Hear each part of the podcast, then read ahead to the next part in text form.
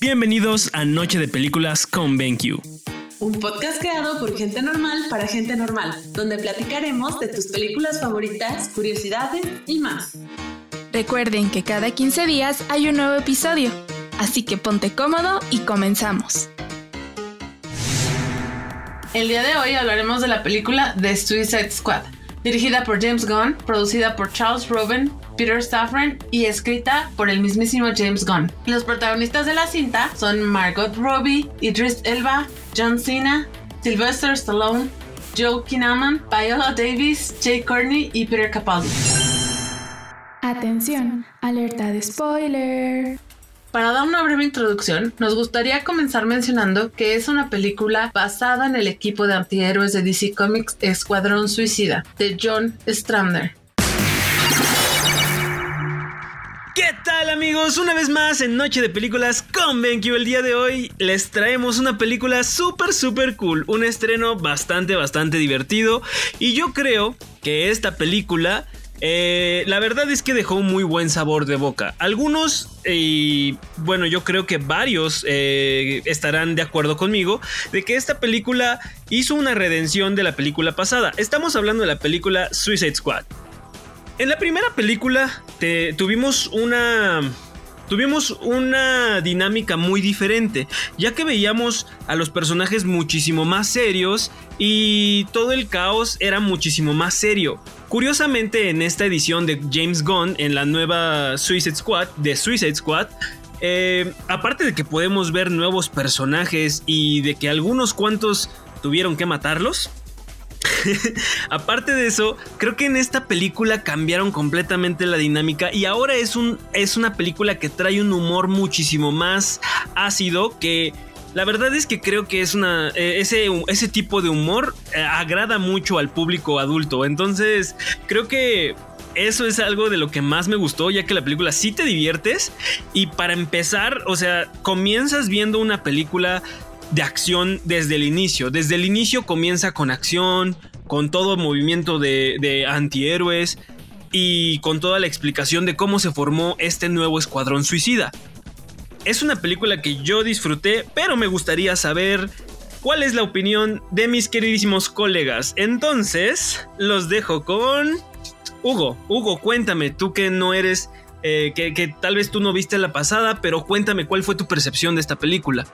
Gracias, Eric. Pues la verdad es que sí, o sea, yo, yo no vi la pasada y también no sabía como a qué me esperaba. Yo creí que era una onda totalmente de superhéroes o, o, de villanos, pero o sea, serio, ¿sabes? Y desde que empezó, o sea, dije, ok, aquí ya llevo como tres chistes solo en el inicio. Creo que esta es una comedia. Entonces, eh, eso me gustó, o sea, porque justamente la vi en un momento donde justo quería ver algo que me relajara o que me, me hiciera reír y lo logró.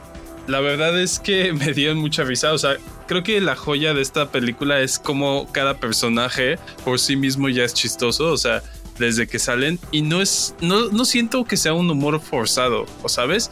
Eh, es difícil tener como películas, o sea, como con este humor como gringo que no se sienta forzado, pero esta la sentí como muy natural. Y lo que te había comentado antes de grabar acá es que justo, qué padre tener tanto presupuesto y poder hacer una película como de acción, pero sin tener la presión de que, no sé, los efectos especiales queden increíbles o que, o sea, hasta, hasta creo yo que hay muchas cosas como a propósito de los efectos especiales que quedan así como medio cutres, que, que a mí no me molestan, que de hecho me da mucha risa, es como de, ah, no, o sea, no sé, me, me da mucha risa. Eh, en general a mí me gustó, o sea, la verdad es que sí es como mi tipo de humor.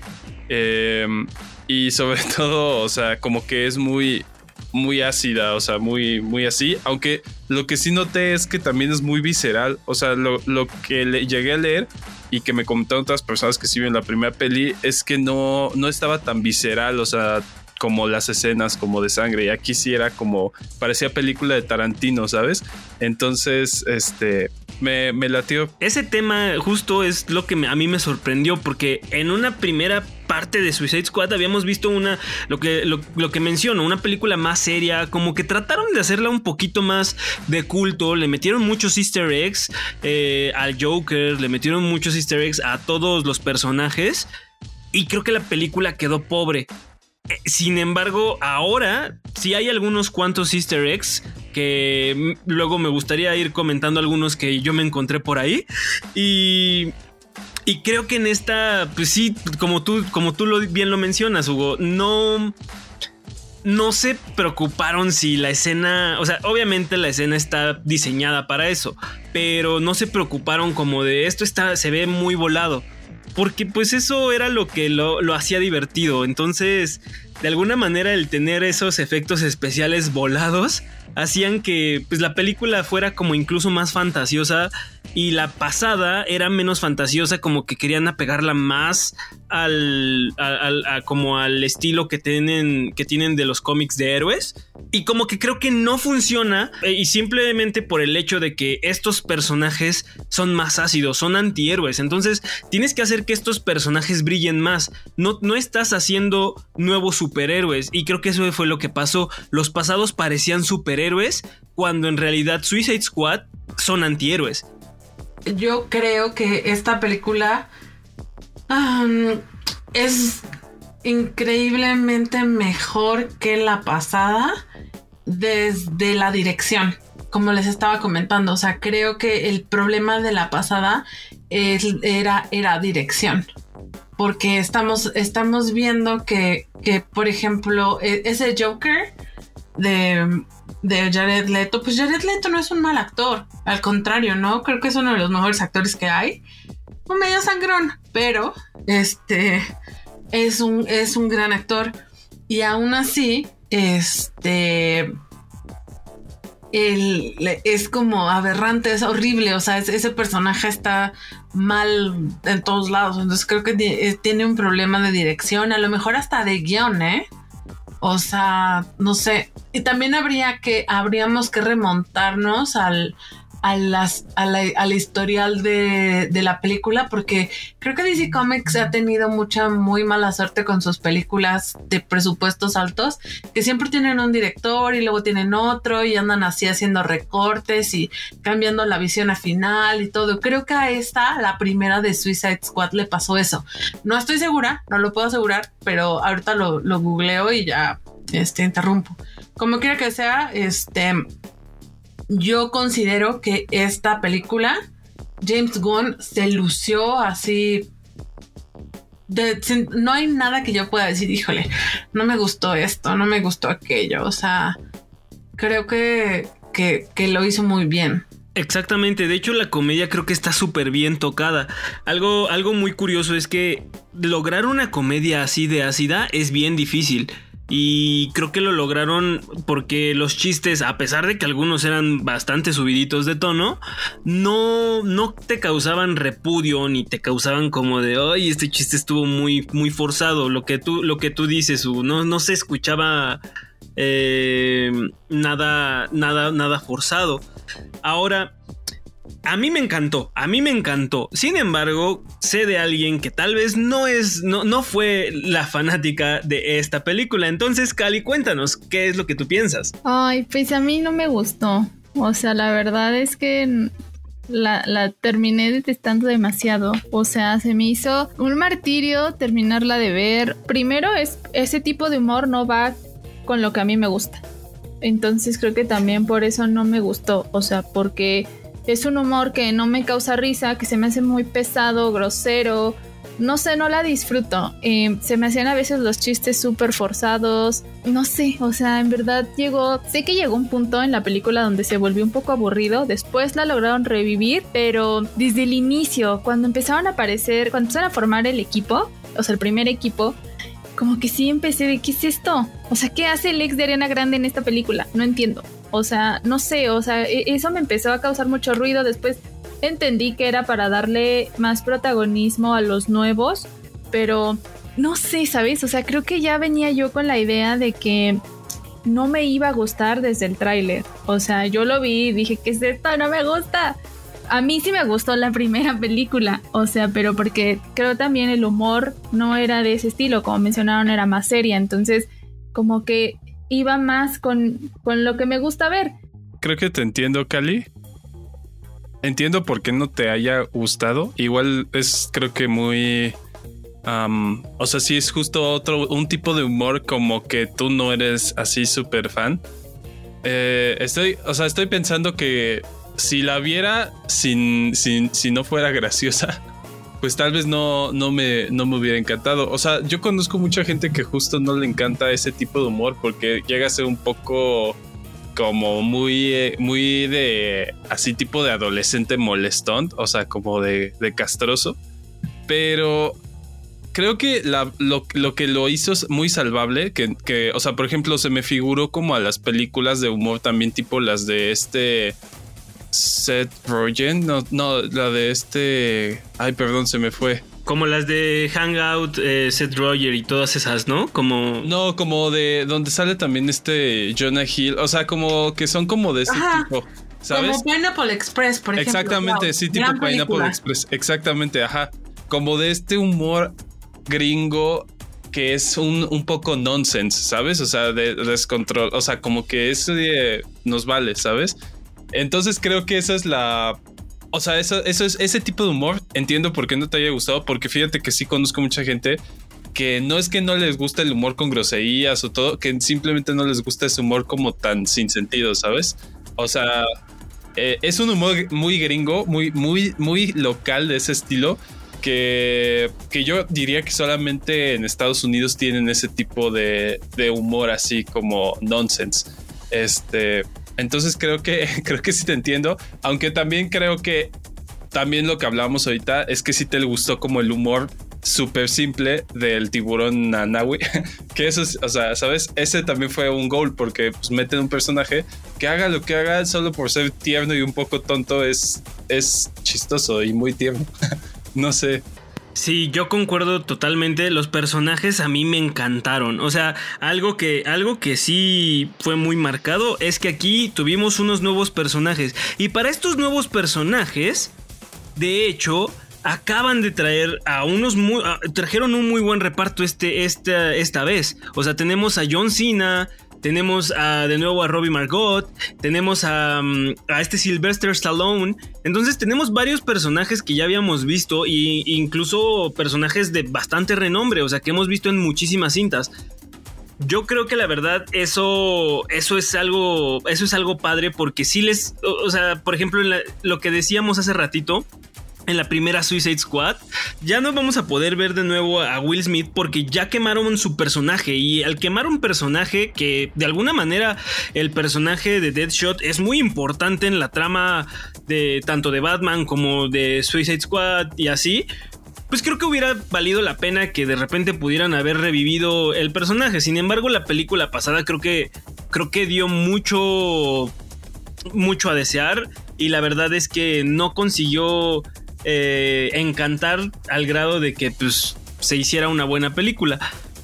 Pero aquí tenemos eh, nuevos personajes y aparte estos personajes creo que están muy bien puestos. A pesar de que son personajes... Es curioso.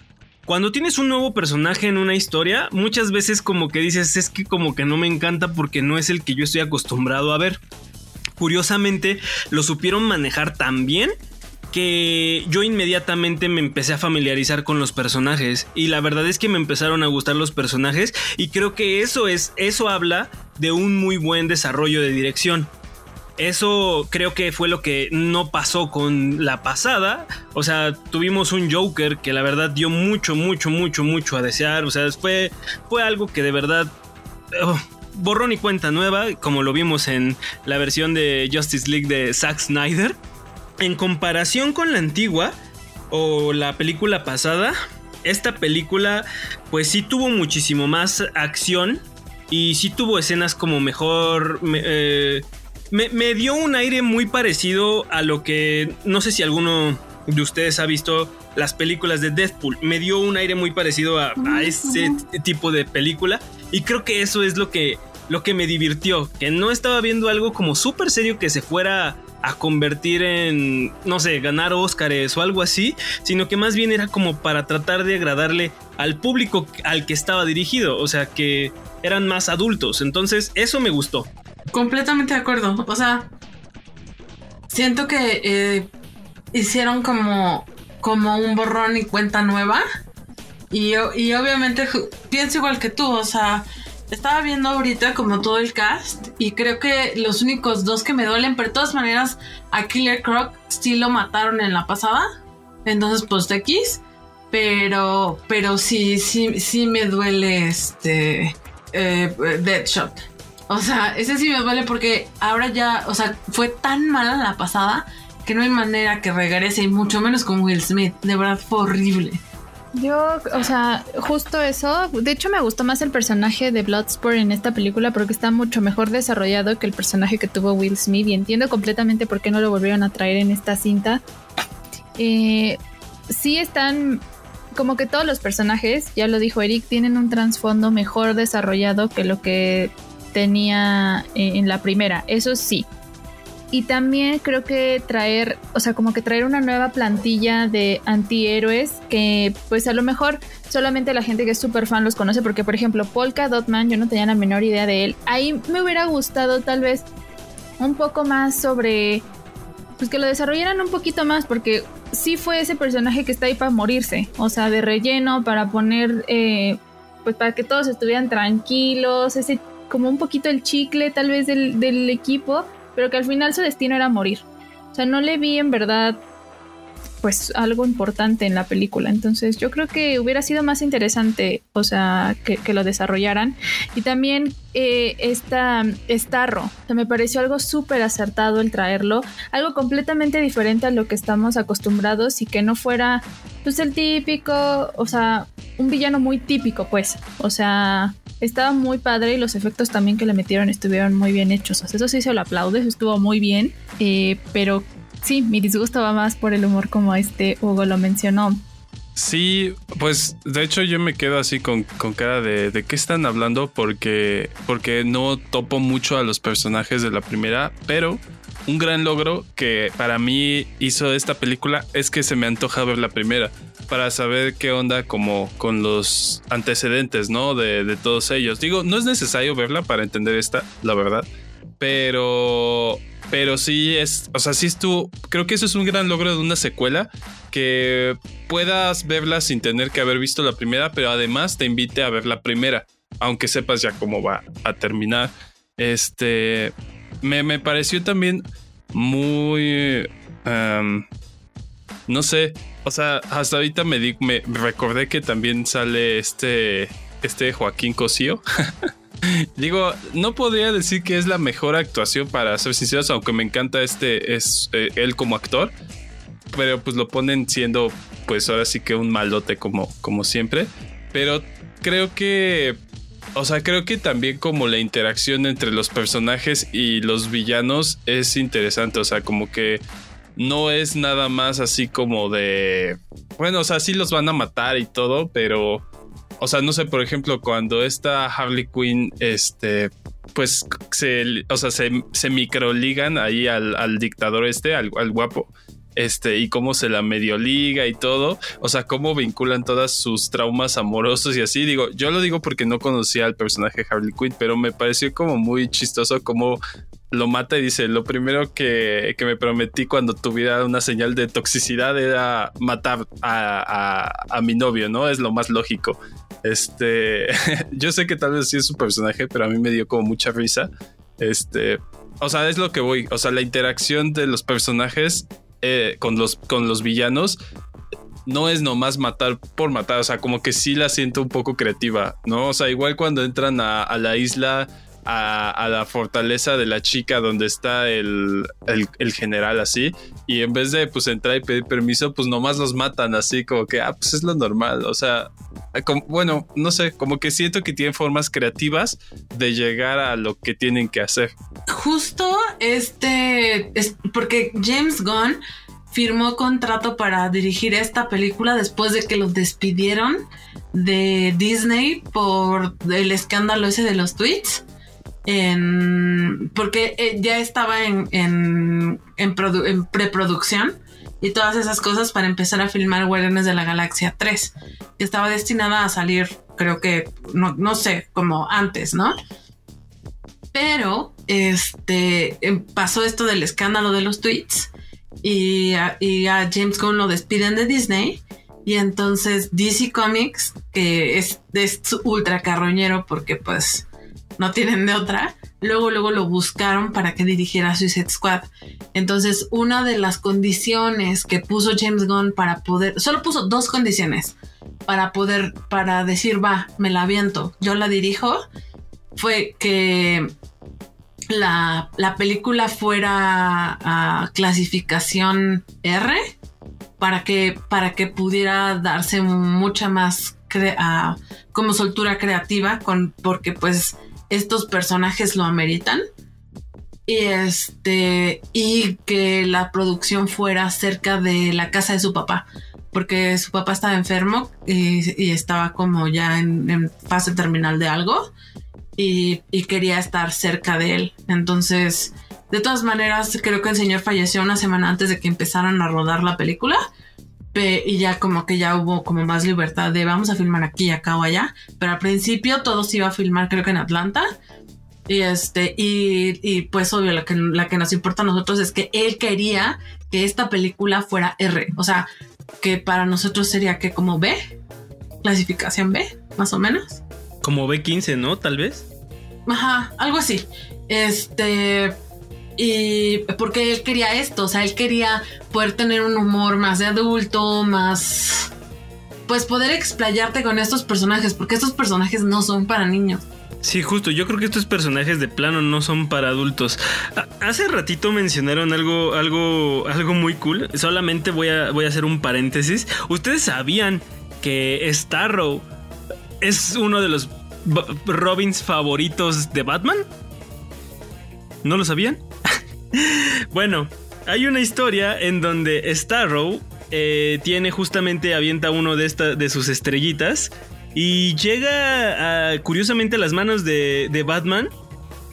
Y Batman lo convierte en un Robin. Entonces es una historia alterna en el mundo de Batman. Solamente quería como compartirlo como un pequeño easter egg que se me hizo la verdad bastante curioso.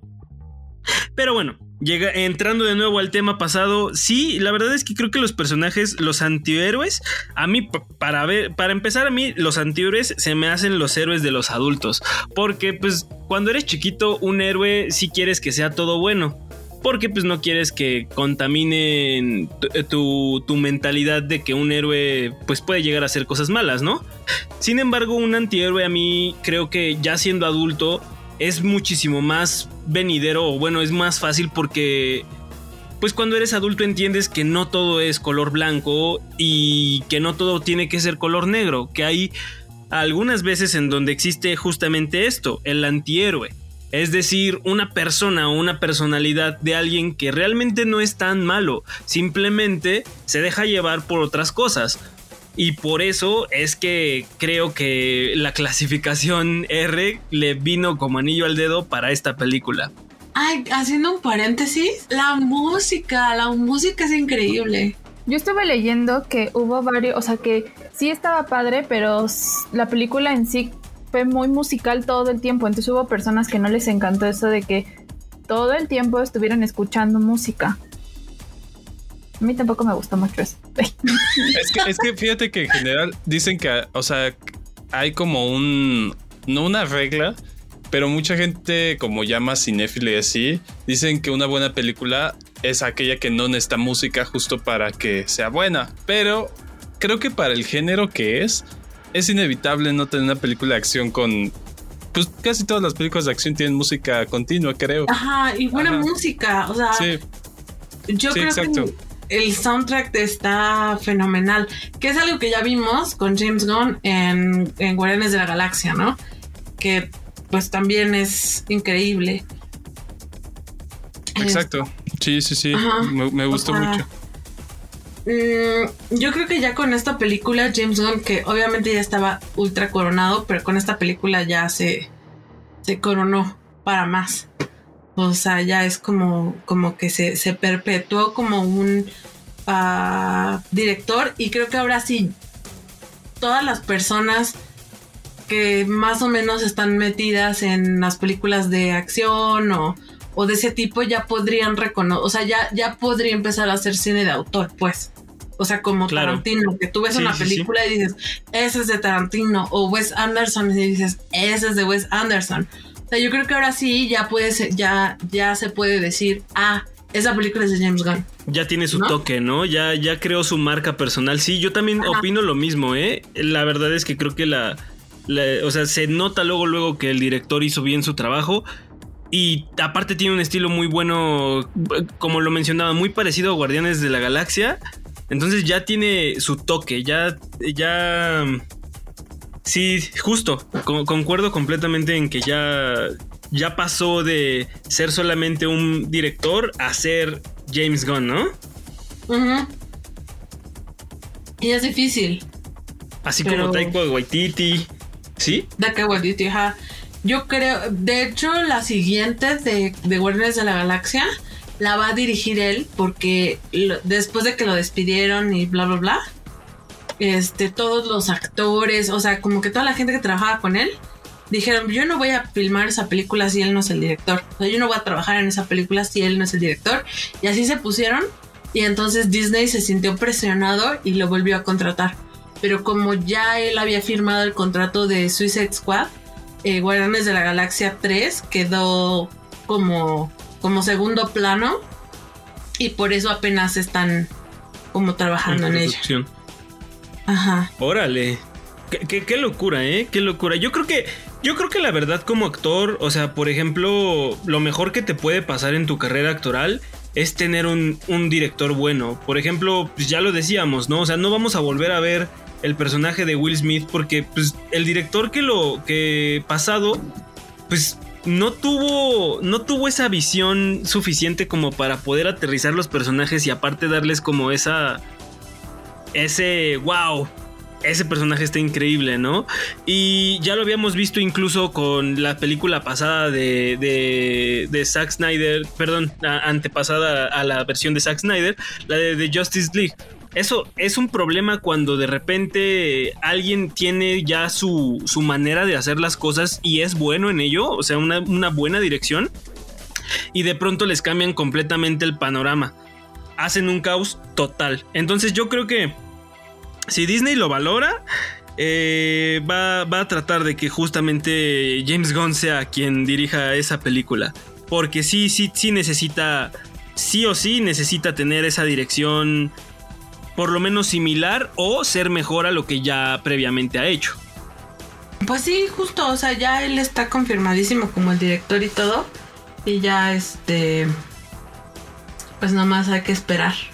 Una cosa que me gustó también y me gustaría mencionar, para todos aquellos eh, que les gusta ver las películas en inglés subtitulada, la verdad es que, bueno, hace rato lo comentaba, yo la vi en, esta la vi en español, usualmente yo las películas, la- las de live action o eh, de personas reales, las veo en inglés o en el idioma original, pero algo que sí quisiera reconocer es extraordinario trabajo de las personas que se encargan de- del doblaje en español latino.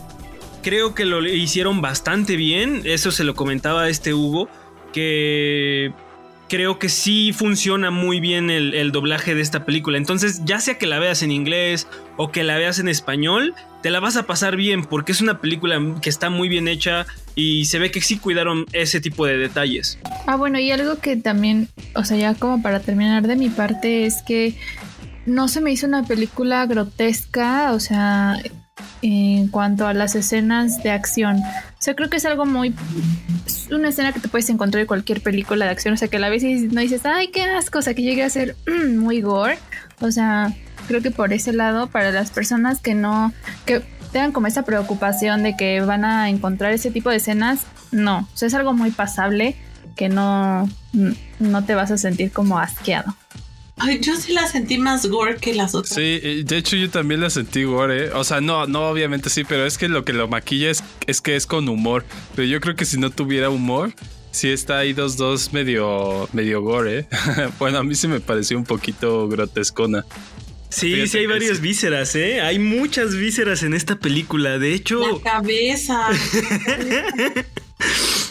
Pero sí tienes razón. Simplemente la entrada de, estos cuates así. Ay, qué risa, qué risa de escena, ¿eh? Cuando entran y que matan a todos y que de repente. Pero ¿por qué mi equipo no me avisó que estaban aquí? Ay, este, no había nadie. y destruyeron a toda una. a todo un escuadrón y un buen de, de a todo un ejército infiltrado, ¿no? La verdad es que sí, muy, muy visceral esta película, ¿eh? Pero como tú dices, Hugo, creo que lo supieron maquillar muy bien. Yo la verdad es que ahorita que me lo mencionas, no me había, o sea, sí me había dado cuenta obviamente que era una película pues más gore que otras, pero no me había dado cuenta qué tan gore estaba hasta ahorita que haces el recuento de los daños, ¿no? Pero fíjate que, no sé, yo siento que son cosas que te puedes encontrar ya hoy en día en una película de acción, pues normal. O sea, te digo, a mí no se me hizo en e, extremadamente grotesco ni que dije, ay no, qué asco, lo parte a la mitad. O sea, siento que es, eh, muy O tal vez ya estoy muy dañada y. Creo que es porque tú estás acostumbrada a ver películas así. O sea, creo que es más bien porque, porque es como como es el, ese nivel de gore, que ni siquiera es gore, pues, pero pues ese nivel de sangre, eh, tú ya estás acostumbrada, porque ves como películas que tienen eso muy seguido. Y por eso no te pareció que fuera tan ruda. Aparte, pues con los videojuegos, como tú eres gamer, todo el tiempo estás viendo ese, como que ya no eres tan sensible a, a ese tipo de escenas, creo yo.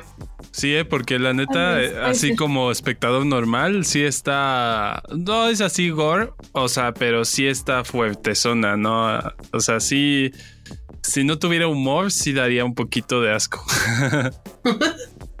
es muy parecida a, lo, a Deathpool, ¿no? O sea, muy parecida como ese. Porque Deathpool también mm, como que le metió ese gore pero, ¿sabes? Creo que, creo que la diferencia cae en que, por ejemplo, nunca te avientan los sesos en la cara. ¿Me explico? o ah, sea, sí. los, sí los ves, pero no ves dónde caen. O sea, de alguna manera no dejan mancha en la escena. Entonces, que sea gore y así. Ah, por ejemplo, lo de la cabeza, creo que eso sí fue lo más pesadito que yo llegué a ver, que pues todavía incluso mueve los ojos. Eso sí se ve como de, ¡ay! ¿Qué onda aquí? Pero ya de ahí, la verdad es que todas las demás escenas gore no, están tan fuertes. Y y las tocan como con mucha con mucho tacto y, y, buena comedia.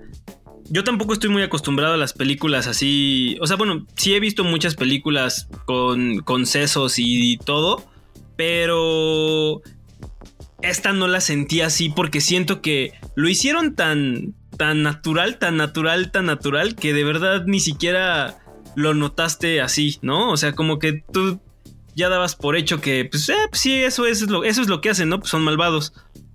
Pero... No sé, por ejemplo, incluso creo que sentí peor en el momento en donde las ratas se suben a, Bloodsport. Yo dije como de, ¡ay, qué terrible, pobre sujeto! Está todo lleno de ratas. Me recordó mucho a una escena de Malcolm el de en medio donde Francis es cazador de ratas y le pasan como millones de ratas por arriba. O sea, eh, eso, por ejemplo, me causó mucho más como ese cringe o ese asco que todo lo gore. Bueno, y la verdad es que hasta aquí el episodio de hoy. Esperemos les haya gustado. Ya saben, si tienen alguna duda, comentario, por favor háganoslo saber. Síganos en nuestras redes sociales, Noche de Películas con BenQ en Facebook. Y si tienen alguna, alguna película que les gustaría que habláramos de o que compartiéramos nuestra opinión acerca, por favor háganoslo saber. Anuncio, anuncio, anuncio. Y si quieres ver tus pelis como si estuvieras en el cine, los proyectores de cine en casa de BenQ son tu mejor opción.